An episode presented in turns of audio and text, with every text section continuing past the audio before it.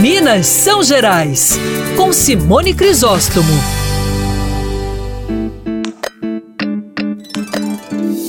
E aí, já está se programando para o carnaval? Em Minas Gerais temos o carnaval mais diverso do Brasil. Tem batuque, animação para todos os estilos, de blocos de rua aos recantos paradisíacos, para quem é adepto é, de relaxar enquanto a folia corre solta por toda Minas Gerais.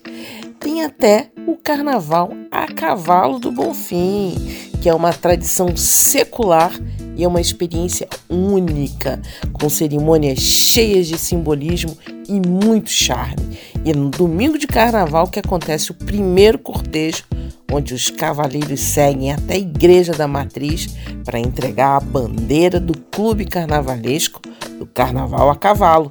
E depois eles seguem desfilando e jogando serpentina pro pessoal. Aliás, a indumentária é super caprichada.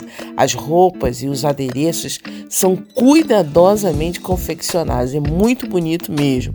E no último dia tem uma batalha de confetes e uma parte que eu acho super romântica.